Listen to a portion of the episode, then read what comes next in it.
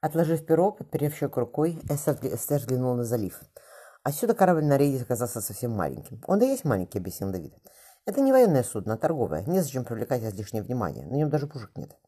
Добавив письму свекрови весточку для родителей, Эстер запечатала конверт. Теперь с родню не связаться, поняла девушка. Из нового света посылать ничего нельзя, а когда мы вернемся домой, один Господь ведает. Тебе не страшно? спросил Давид вчера, когда он сделал над испанскими тетрадями. С тобой нет, твердо ответил мой Эстер. Сейчас, глядя на пустынное море, она поежилась. Из Канар мы поплывем в Панаму, переправимся на мулах через перешейк и отправимся в Кальяо. Эсер помнила карту Южной Америки. Открыв склянку темного стекла, девушка выпила ложку горького настоя. Из Амстердама она уезжала беременной. Свекровь ахнула. «Может, останешься? Как ты с ребенком на руках весь путь проделаешь? Теперь есть двое невесток. Они тоже понесут. Все веселее будет». Эстер покачала головой. «Нет, куда муж, туда и жена». В Лондоне она выкинула. Девушка рыдала, сжимая ногами тряпки. Кровь сначала капала медленно, потом полилась быстрее. Девушка скрутила тупая боль, но потом ее не стало. Внутри осталась только пустота. Осмотрев ее, Давид мягко сказал. «Так случается, милая, но все к лучшему. Природа отсеивает», — он заткнулся, — «то, чтобы и так не выжило. Это был наш ребенок, а не что», — закричала Эстер. Пусть попросил прощения, но Эстер помнила его бесстрастные темные глаза и холодный лязг инструментов. Давид велел ей полгода пить снадобье.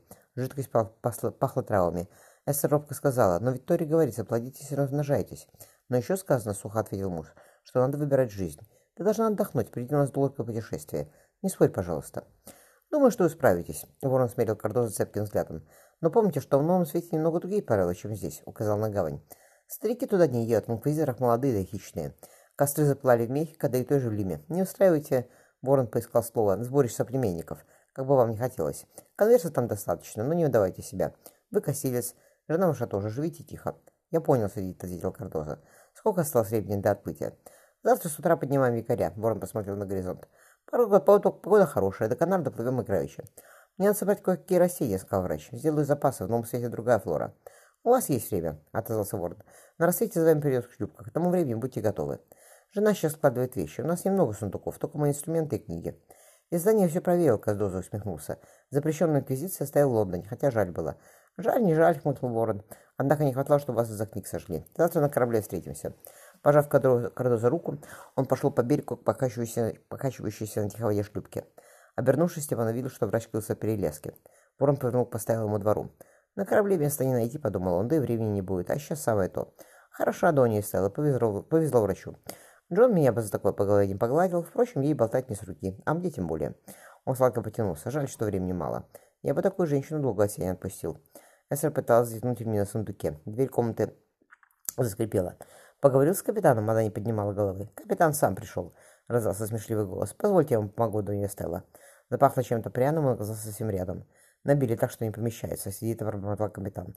Эстер опомниться не успела. Подхватив девушку за талию, капитан поставил ее на сундук. Теперь они были почти одного роста, только капитан все равно оказался выше.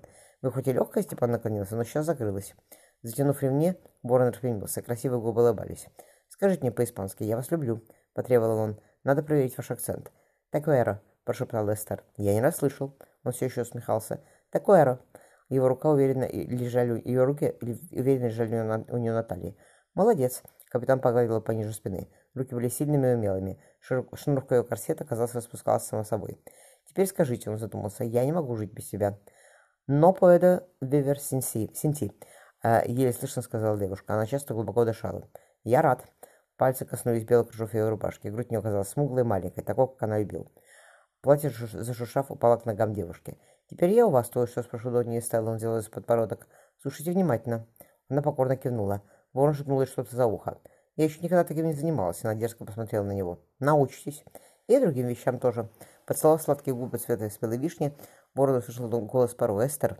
«Дон Диего». Степан спокойно повернулся к врачу. «Ваша жена, он уступил от сундука, плохо себя почувствовала. Я ей помог, распустил корсет. Мне лучше, девушка потянула платье наверх. Спасибо, Дон Эстебан. Можно вас на пару слов, капитан? Попросил врач. Ворон поклонился. Донья стала, завтра увидимся. я бы мог увидеть, я бы мог вас увидеть прямо сейчас. Степан почувствовал холод, холод кинжала под ребрами. Если я ударю, Кардоза помолчал, то вы истечете кровью. Рядом печень, это смертельно. И я вас поверю, спаса... поверьте, спасать не собираюсь. Но для вас много чести умирать от клинка. Если вы еще хоть посмотрите в сторону моей жены, то Канар вы живым. Но на прощание, выдумал Степан, получите один любопытный яд.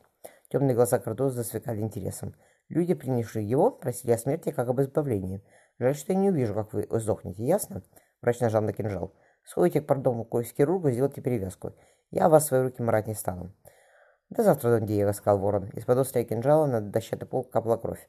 Ворон пошел вниз по лестнице. Она стояла у окна, закусив губы, не смея подняв голову. «Ты еще молода», — Давид ветер кинжал, — «и не очень умна, Эстер». «Давид», — прошептала она, — «я не...» «Избавь меня от лжи», — поморщился Кардоза.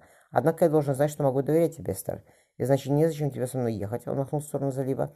«Туда, где мы, мы должны быть вдвоем, а не поодиночке. Иначе не выжить». «Можешь», — она прямо вскинул подбородок. «Хорошо». Кардоза обокнул. Огненный диск солнца медленно опускался на западе. Давид вздохнул. «Давай сегодня ляжем пораньше, завтра долгий день». Кивнув, Эстер стерла слезы со смуглых, раскрасневшихся щек.